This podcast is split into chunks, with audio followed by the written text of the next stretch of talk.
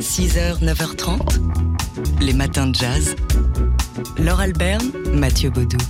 Ce matin, on parle théâtre et on parle d'une pièce qui se déroule en 1942 dans la France occupée. Sept amis sont réunis dans un appartement pour un anniversaire quand, à la suite d'un attentat en bas de leur immeuble, la Gestapo vient chercher deux otages parmi les convives. Ils ont deux heures pour choisir lequel d'entre eux partira, lesquels d'entre eux partiront. Ça s'appelle Le Repas des Fauves et c'est une pièce à succès qui a remporté trois Molières, c'était en 2011.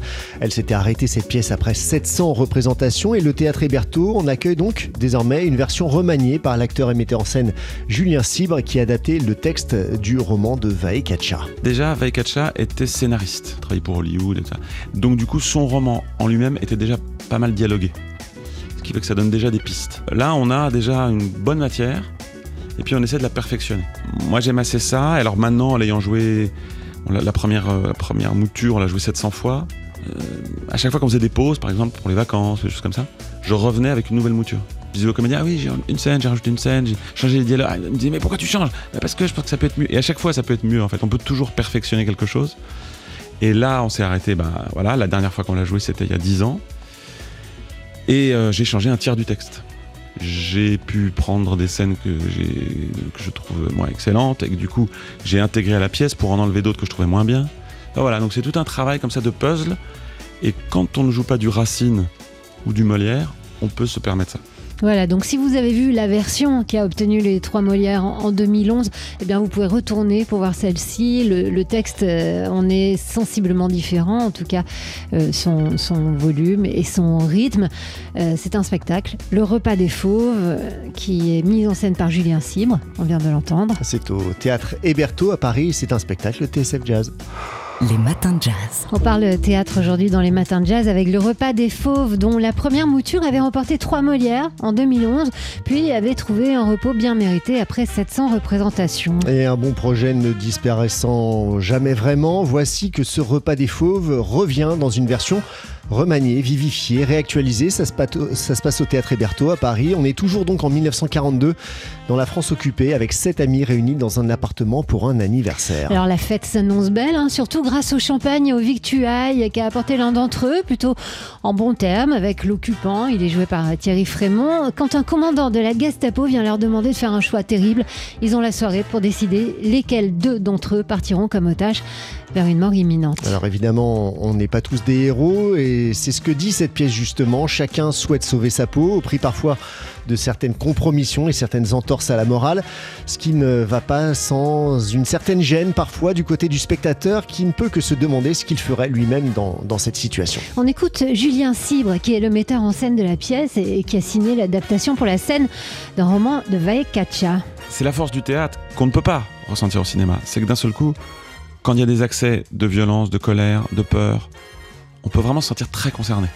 Il y a une chose formidable dans cette pièce, et ça, c'est vrai qu'on n'a pas toujours euh, l'occasion de, la voir, c'est les silences. Il y a des moments, parce qu'ils vont tellement loin dans l'horreur, ils, ils disent des choses tellement graves, que ça crée des silences derrière, et qui peuvent durer parfois 15 secondes, 20 secondes, ce qui au théâtre est énorme. Et le public est absorbé. Et c'est tant mieux, ça veut dire qu'ils sont suspendus à la prochaine réplique, à ce qui va se passer après. Et, qui sont du coup ben, imprégnés de ce qui s'est passé avant. Alors si nous on est moins bon avant, ben, le silence va être forcément moins long, mais si on pousse vraiment le curseur là où il faut, derrière nos silences ne paraissent pas longs du tout. Le repas des fauves de Vaekacha, donc mise en scène par Julien Cibre, c'est en ce moment au théâtre Héberto à Paris et c'est un spectacle TSF Jazz.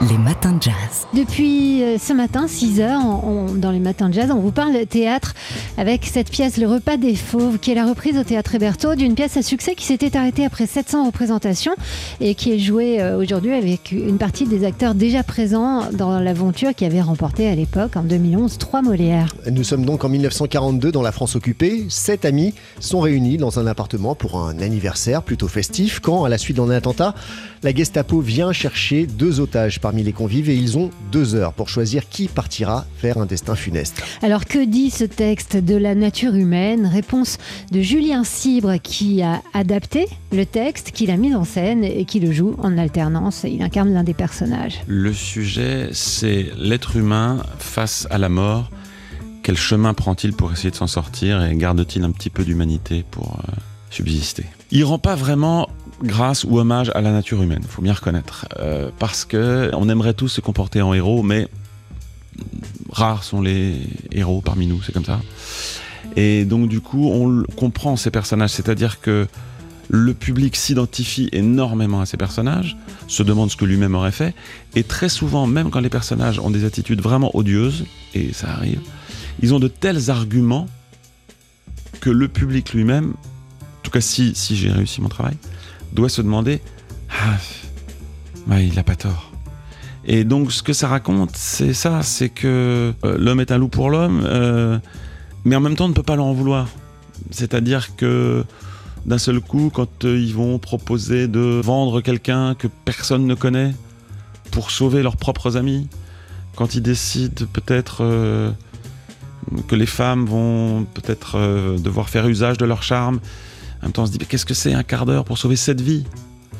Et il y a des moments, il y a un moment, il y a une réplique de Sophie qui est, toute petite, mais d'un des personnages qui me plaît beaucoup, où elle, moment elle dit je sais plus quoi penser.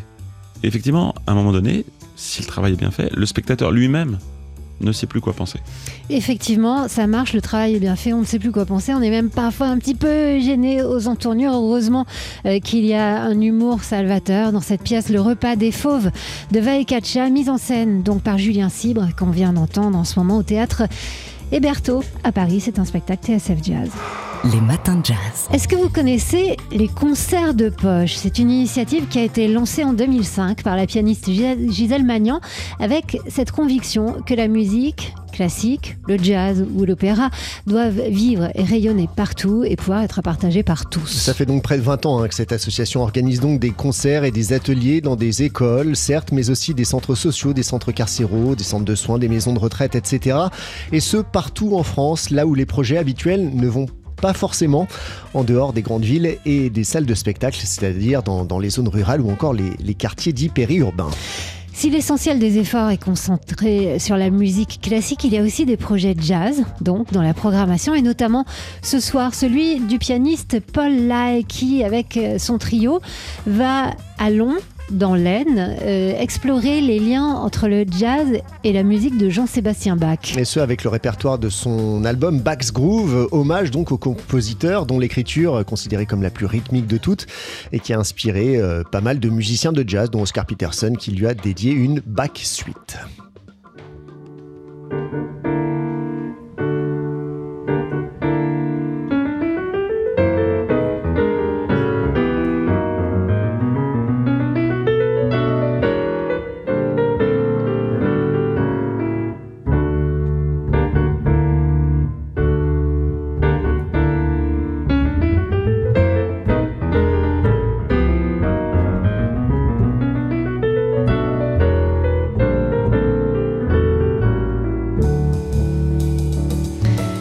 Un extrait, c'est le début euh, de la composition d'Oscar Peterson, euh, cette back suite qu'on entendra ce soir avec le trio euh, du pianiste Paul Lai. C'est-à-dire avec Simon Tallieu à la contrebasse et Donald Contomanou à la batterie. Ça se passe à l'auditorium du Conservatoire du Pays de Lan, dans le cadre donc de ces concerts de poche. Les matins de jazz. Alors il y a une grosse actualité en ce moment autour de la baronne qui nous fascine tellement, la baronne du jazz, Panonika de Königswarter. On aura l'occasion de vous en reparler cette semaine à la grâce d'une réédition de son ouvrage sur les trois vœux des musiciens de jazz, ainsi que l'édition d'un livre imposant sur ses polaroïdes. Et puis il y aura aussi une exposition à Paris des dix polaroïdes. Et donc, il y a ce qui nous anime ce matin, c'est-à-dire le nouvel album du Zoot Collectif. Oui, en l'occurrence, c'est le Zoot Octet qui a enregistré une version album de son spectacle Panonica, initié en 2019 avec des textes de la metteuse en scène d'opéra Elsa Rook et pour euh, incarner ces textes, la chanteuse et comédienne Nathalie Dessay qui était hier dans le studio de TSF Jazz. Une nuit, je l'ai découvert devant le club qui portait son nom le Birdland. On lui en avait interdit l'accès. Il était totalement immobile sous une pluie battante. J'étais horrifiée. Je lui ai demandé ce qu'il faisait là. Il m'a dit qu'il n'avait nulle part où aller. Lorsque cela arrivait, il prenait le métro et faisait toute la ligne jusqu'au terminus. Puis quand on l'obligeait à descendre, il repartait dans l'autre sens. Adulé comme personne par tous les musiciens, par les critiques, par les admirateurs en masse. Charlie Parker, cet artiste lumineux, était l'être le plus seul que j'ai jamais rencontré de ma vie. Alors elle raconte la suite de son histoire avec Charlie Parker sur euh, cet album. Euh, donc Nathalie Dessay qui était ici en compagnie de certains des musiciens du Zoot collectif, Neil Saidi au saxophone baryton, Noé Kodja à la trompette, Pablo Campos au piano, Clément Daldosso à la contrebasse et Malte Arndal à la batterie. Ils étaient tous hier donc dans Daily Express. Ça fait du monde et c'était bien. Et pour réécouter donc euh, cette performance de Nathalie Dessay avec le Zoot Octet, vous pouvez vous rendre sur nos podcasts sur les TSF jazz.com, c'était dans Daily Express. Les matins de jazz.